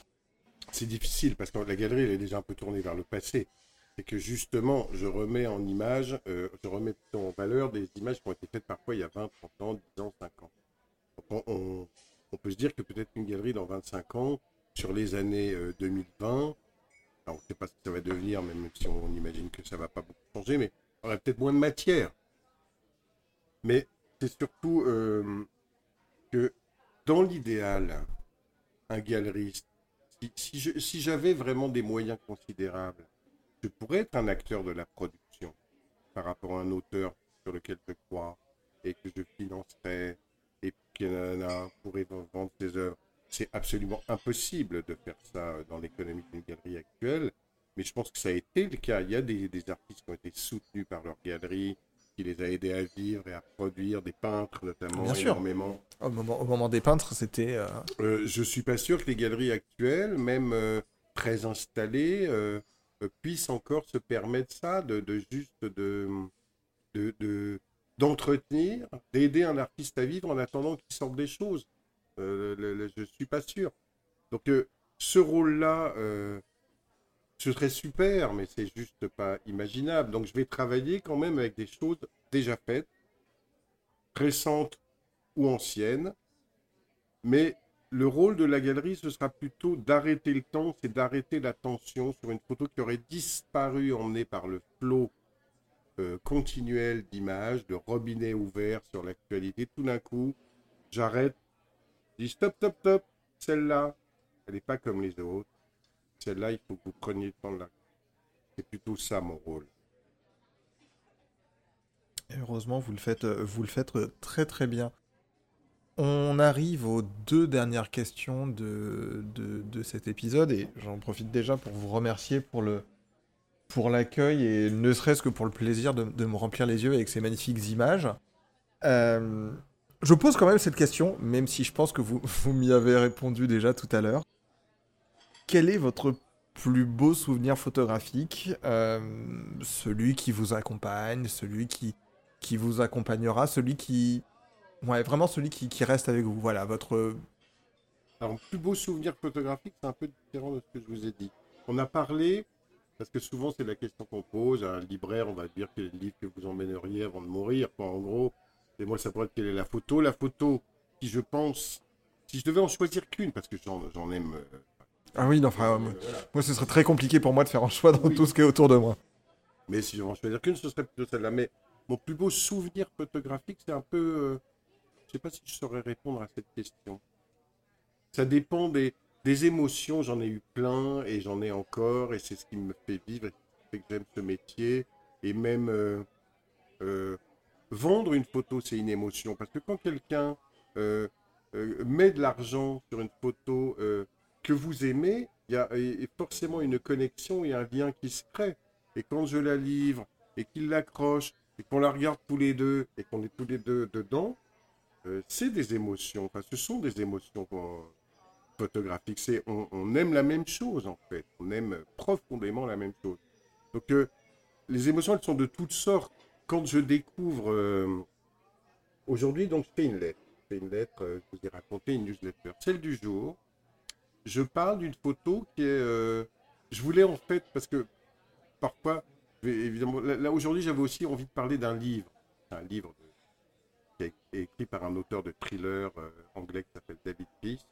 Mais il écrit un livre sur le foot, même deux, mais celui-là, s'appelle 44 jours et qui raconte la période où Brian Clough, un entraîneur anglais illustre, a entraîné Leeds. Ça n'a duré que 44 jours.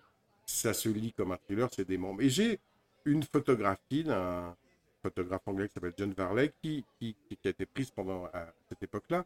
Et donc je mixe les deux, je passe du livre à la photo. Là, bah, c'était une émotion parce que ça m'a ramené au livre que je vais relire cet été. Et voilà, le, c'est difficile de, sélectionner euh, une, un souvenir comme ça.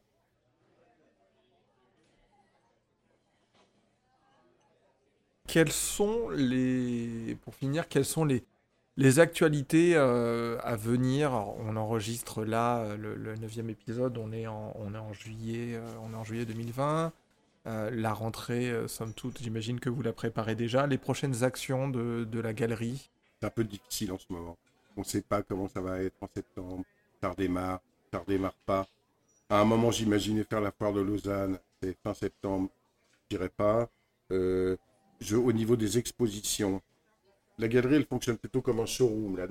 Je ne pense pas faire, plus faire d'expositions à thème comme je faisais dans le 7e. Tout d'un coup, je fais tout sur un sport parce que c'est l'été 2018, je vais tout faire sur le foot. Pendant le printemps, je fais tout sur le tennis. Mais en revanche, euh, les locaux appartiennent à une société qui est juste à côté, s'appelle Iris, qui est une société d'événementiel qui est immense, qui a 450 mètres carrés dont le patron, par bonheur, adore la galerie. Donc, on, envisage de faire une exposition où j'exposerai, où je ferai un parcours qui euh, engloberait tous ces locaux à lui aussi, et qu'on fasse une fête, euh, non pas un vernissage pour que les gens s'agglutinent, mais une sorte de week-end porte ouverte, où il y aurait des petits de bouffe, des vins, des nanana, et où les gens viendraient à leur rythme entre 11h et 20h, et pourraient se faire tout un parcours. Lui, il inviterait ses clients, moi les miens, et on prend un joyeux mélange. Il y a même un imprimeur numérique à côté qui voudrait euh, faire partie du truc. Donc on rentrerait, on baladerait de société en société avec un parcours. Euh, ça, c'est un grand projet qu'on a pour l'automne. On avait prévu de le faire en septembre, on va le repousser parce qu'on est euh, est trop dans l'incertitude. Et puis, j'ai aussi à Paris des projets avec des gens qui ont des lieux, chefs d'entreprise, qui voudraient qu'on fasse quelque chose. Mais donc des projets, il y en a plein. Euh, quand est-ce que ça va se faire, c'est plus compliqué à dire. Et concernant le, commissariat d'exposition, euh, la ville de Lille euh, était ravie de cet événement en 2018. Le, maire n'a donc pas changé. on va en reparler, je pense. Et, parce qu'à l'époque, on s'est dit, tiens, ce serait bien peut-être en biennale, peut-être en triennale. Mais dans une mairie, c'est compliqué parce que dès qu'il y a les élections, vous êtes obligé d'attendre, de, de, voir comment ça va se passer. Donc là, les élections sont passées. Peut-être qu'en septembre-octobre, euh, euh, je retournerai à Lille, euh, voir le maire, et puis on verra si on le refait, quand. Moi, ça me passionnerait de le refaire. C'était vraiment un, truc énorme. Et clairement, je suis aussi en contact avec la mairie de Paris, évidemment. Vous n'ignorez pas que Paris va organiser les Jeux Olympiques en 24 que le thème va devenir euh, vraiment très important et que là, il y aura des tas de choses à faire. Le truc, c'est que tout, tout, est un peu euh, bloqué parce qu'en fait, pour les jeux, ça fonctionne d'une manière simple. Pour le CIO, c'est que tant que les jeux de Tokyo sont pas passés, c'est pas encore l'heure de Paris de commencer à communiquer. Chacun doit respecter l'autre. C'est au moment où il y aura la cérémonie de clôture à Tokyo, bye bye Tokyo, bonjour Paris, que ça commencera réellement. Ça aurait dû se faire cet été, que les jeux étaient programmés pour cet été. Ça ne se fera normalement que l'an prochain, mais là on lit des tas de trucs où, euh, bon, on va voir. Mais disons que pendant l'Olympiade, la période qui va séparer les Jeux de Tokyo euh, des Jeux de Paris, pense qu'il y aura beaucoup de choses à faire aussi avec la mairie de Paris, notamment parce que tout le travail de Ben se fait à Tiupo, que Tiupo est le site qui va euh, abriter les épreuves de surf euh, olympiques, qui a été sélectionné. Donc il y a plein de choses pertinentes à faire, euh, mais c'est très difficile d'être précis. Dans tous les cas, je, me ferai un plaisir de, de, transmettre et d'informer via, via les différentes pages de nos filters l'actualité de la galerie. Euh, vraiment, n'hésitez pas, euh, c'est même plus que n'hésitez pas, s'il vous plaît, venez vraiment euh, et venez voir à Joinville-le-Pont cette magnifique galerie parce que vous allez avoir des choses qui sont magnifiques. Comme l'a très bien dit Jean-Denis, la photographie est un très beau cadeau et c'est un cadeau qui est abordable et qui traverse le qui est éternel, qui traverse le temps. Enfin, c'est, enfin moi, je suis j'ai, des clichés en face de moi où je suis en train de me dire. Alors, euh, si je vends ça, je peux peut-être estimer que. Euh, donc, n'hésitez pas à, faire ça, euh, à suivre le, le, compte Instagram de la galerie Jean-Denis Walter, à, vous, à demander à vous abonner à la newsletter. N'hésitez pas non plus à laisser des petits commentaires et des étoiles sur Apple Podcast pour euh, cet épisode et pour les autres épisodes de nos filters. Merci beaucoup euh, d'avoir écouté cet épisode 9. C'était Gozer avec euh, Jean-Denis Walter de la galerie de photojournalisme sportif Jean-Denis Walter. Et je vous dis à très bientôt pour un prochain épisode. Merci beaucoup Jean-Denis. Merci à vous.